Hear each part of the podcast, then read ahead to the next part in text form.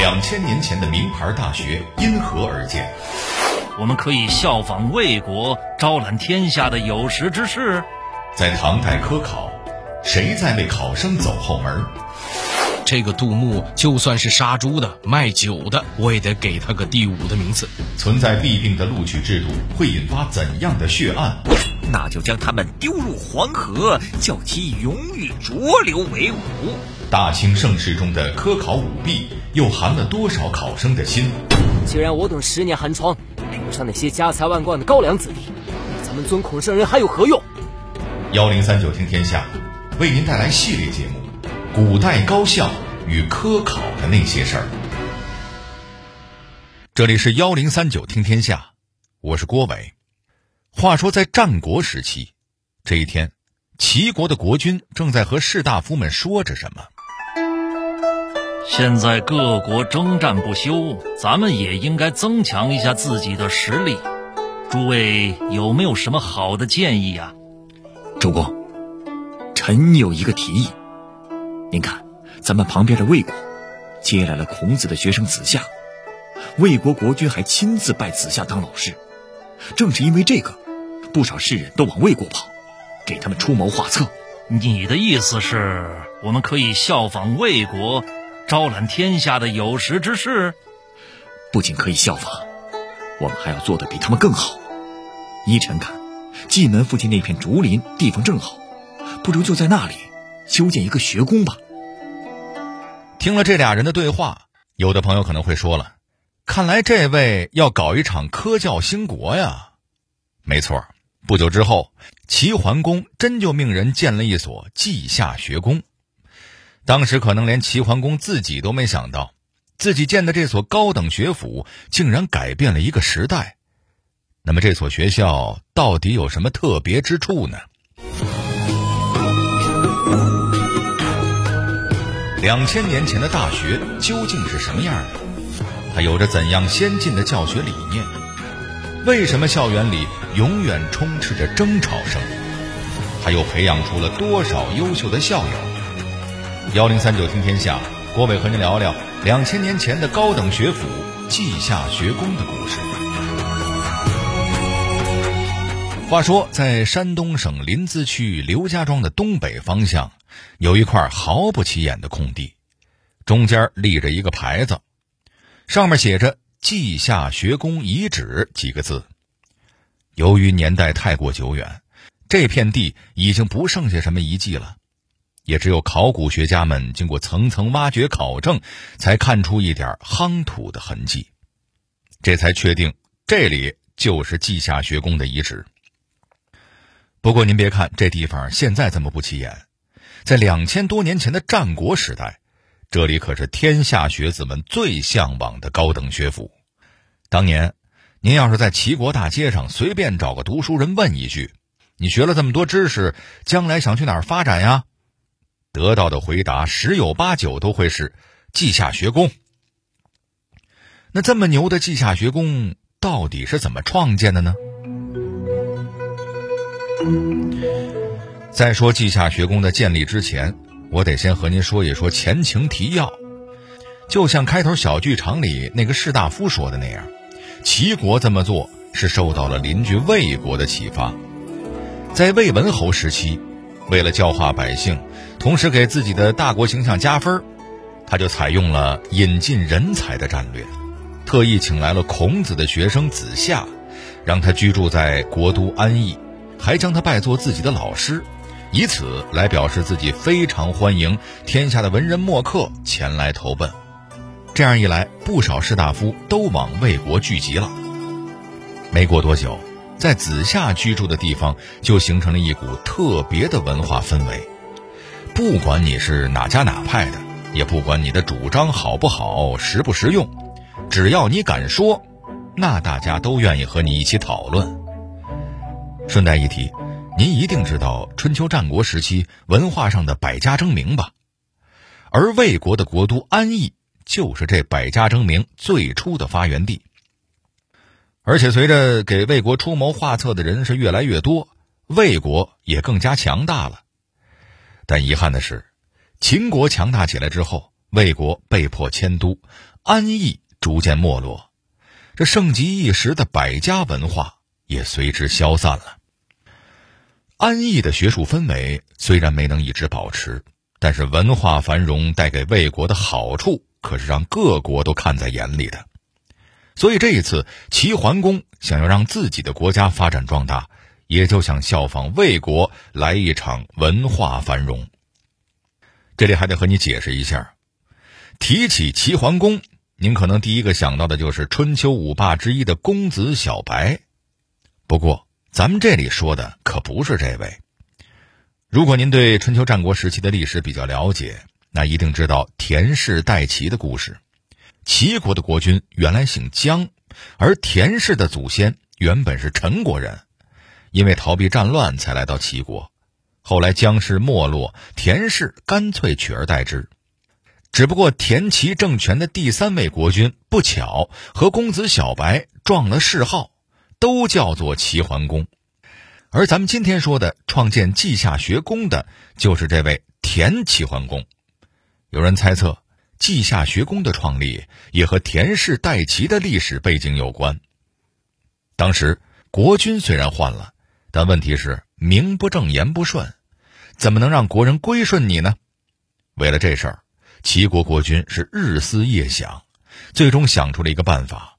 哎，姜氏自称是炎帝的后裔，而我们田氏是皇帝的后裔，皇帝最终战胜了炎帝，这事儿全天下都知道。所以现在我们取代姜氏，那也是顺理成章的嘛。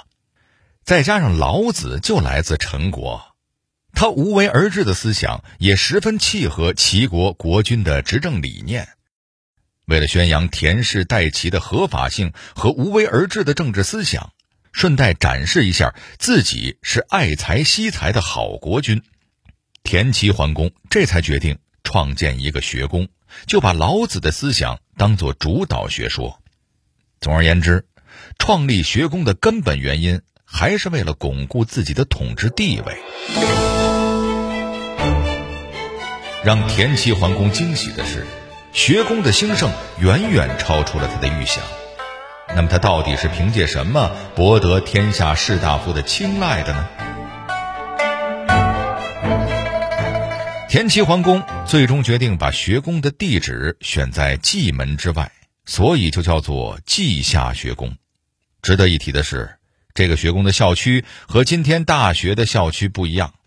咱们现在的大学都有个气派的大门，四周有围墙，里边还得划分出具体的教学区、办公区和生活区。但稷下学宫可不是这样。根据史料记载。稷下学宫应该就坐落在蓟门附近的大片竹林里，分布着各位先生们的讲堂、学社，房屋数量众多，而且分布没什么规律，很可能连围墙都没有。和它开放的格局一样，稷下学宫从创办的第一天开始，奉行的就是自由开放的宗旨。虽然它是齐国官方创办的学校。但授课老师和教学内容一点都不受官方干涉，只要你有本事，不管你是不是齐国的国民，不管你是什么学术派别、政治倾向，也不要求年龄资历，只要你愿意来稷下学宫开坛讲学，那我们就欢迎。要是哪天不想在这儿待着了，也随时能够离开，来去都自由。这么一来。各个国家有才学、有抱负的士大夫们纷纷涌向稷下学宫，希望自己的思想主张能在这儿得到肯定。这些游学的士大夫们称为学士，来的久的、有资历的被叫做先生，只有那些特别有学问、有思想的才能被称为老师。除了办学理念非常先进之外，稷下学宫还有一个出名的地方。那就是对学生们的要求十分严格，平时不光要看学习成绩，对道德品质的要求也非常高。光是学生们日常的行为管理规范，就能洋洋洒洒写一大本儿，大到学生们应当具有的人生理想和思想道德、上课纪律等等，小到学生们下课之后应该怎么复习，平时的衣食起居、穿着服饰等各个方面，事无巨细，每一条都是为了把学生们培养成有学识、有道德的士大夫。比如在《管子·弟子直》这一篇里边，就记载下了这么一条：稷下学宫的少年学生们不能贪睡，不仅要晚睡复习功课。白天还得早起，起床之后先打扫宿舍卫生，然后再洗漱拾掇自己，之后还要给老师们准备好洗漱用具，等待老师们起来上课。平日里做事的态度要谨慎恭敬，每天都要保持好学上进。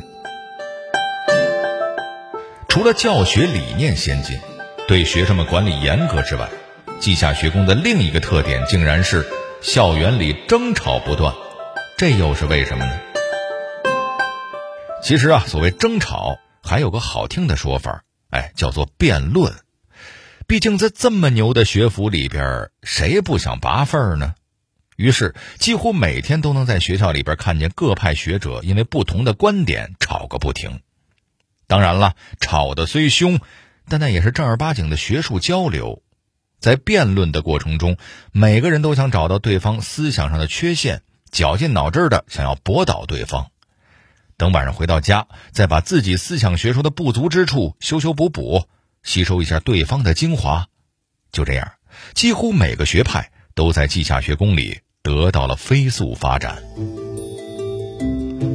在齐国几代国君的重视和大力扶持之下，稷下学宫成了齐国的金字招牌。政策上也得到了不少支持，在稷下学宫讲学的先生老师们，不管有没有官职在身，都能对天下大事畅所欲言。如果愿意给齐国出谋划策，国君当然是非常欢迎的，还能申报功名，受到国君认可，就能受封上大夫，享受相应的爵位和俸禄，成为齐国智囊团的一员。有了这么优越的条件，稷下学宫里能人辈出，在最鼎盛的时期，这里甚至容纳了当时诸子百家的所有学派，汇集了天下贤士多达千人，有不少都是各个学说思想的领军人物。那这个学校里的名校友都有哪些呢？要说稷下学宫里名声最大的，那必须得是孟子了。孟子曾经两次到稷下学宫游学。第一次来的时候，他在这里宣传他的仁政主张，收获了一大批粉丝。第二次讲的是养浩然之气的儒家思想，得到了齐威王的赏识和尊敬。孟子也因此得到了齐国客卿的待遇。除了孟子之外，荀子也是稷下学宫的鼎鼎大名的人物。他从十五岁就到稷下学宫游学了，一直到七十多岁才彻底离开齐国。在这期间，他还三次担任祭酒，相当于现在的社科院院长。也正是在稷下学宫的这段时间，荀子才逐渐形成了自己的学说体系。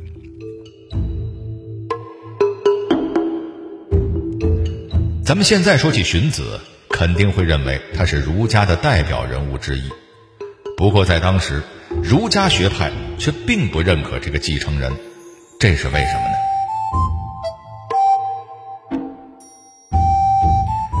荀子的身份遭到质疑，也和稷下学宫有关。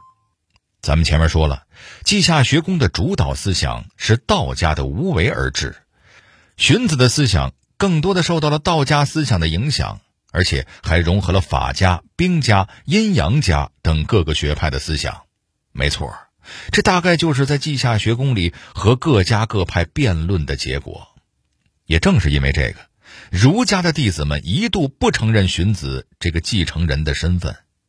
毕竟你的思想学说那么杂，还能算是我们儒家的正统传承吗？但不管是不是儒家正统，人家荀子好歹也是名垂青史了。这可真得感谢他的母校的加持啊！说完了荀子，咱们接着来说说荀子的两位学生韩非和李斯。他们也是稷下学宫里同窗的校友。不过，虽然都是荀子教出来的徒弟，这俩人的风格却很不一样。李斯这个人比较实际，善于运用政治手腕搞事情，而韩非思想深刻，比较适合宣扬思想、著书立说。然而，有的时候命运就是这么爱开玩笑。根据《史记》的记载，思想深刻的韩非竟然有口吃的毛病，不擅长和人辩论，但是文笔流畅，所以他选择用写作挑战世界，写下了不少名篇。韩非去世之后，后人把他的作品收集整理，编撰成了一本《韩非子》。现在咱们常用的“买椟还珠”“滥竽充数”“守株待兔”等成语，可都是来自韩非的文章。李斯和韩非这一对师兄弟儿，一个擅长实践，一个擅长理论，按理说应该是携手开创时代的绝妙搭配。但这俩人却在法家的道路上渐行渐远，在一次讨伐韩国的商议中。韩非为了阻止秦王对自己的故国出兵，磕磕巴巴的拼命反对。然而李斯却对秦王说：“韩非是韩国人，想要保护自己的国家也是人之常情。可他到底是为了韩国考虑，而不是为了咱们秦国。您现在留着他，谁能保证他将来会不会回到韩国呢？这肯定就是一祸患呀！不如干脆给他安个罪。”把他杀了吧！秦王听了，觉得很有道理，就派人给韩非送去了毒药。据说韩非看到毒药之后，想替自己辩驳，却没能得到秦王的召见。等秦王后悔了，想要赦免他的时候，韩非已经服毒自尽了。哎，谁能想到啊？李斯和韩非这对昔年的同窗师兄弟儿。最后闹了个你死我活呢。除了这几位特别优秀的校友之外，稷下学宫里还出现过像田骈、慎道、淳于髡这样的思想家。他们虽然没有上边四位那么出名，但也都是在中国思想史上留过名的大人物。几乎每一个到过稷下学宫的人，身上或多或少的都会受到他的影响。不论是开坛讲学，还是拜师学艺。不同学派的思想在这里交流碰撞，不断改革自己，取长补短，让各家各派都得到了不小的发展。稷下学宫从田齐桓公时创立，一直存在了一百五十多年，但后来齐闵王好大喜功，穷兵黩武，放弃了田齐政权一直主张的无为而治。稷下学宫也随之走向衰落。等秦国灭掉齐国之后，这所曾经受到天下有识之士追捧的最高学府也不复存在了。不过，学宫虽然消失了，但它在思想史上的作用却保留了下来。毫不夸张地说，要是没有稷下学宫，那恐怕我们也见不到战国时期百家争鸣的盛景了。